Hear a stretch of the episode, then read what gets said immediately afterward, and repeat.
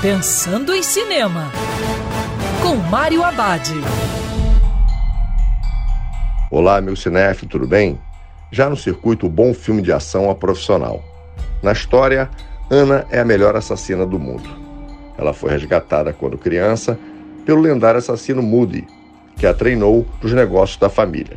Mas Moody, que era como um pai para Ana, é assassinado.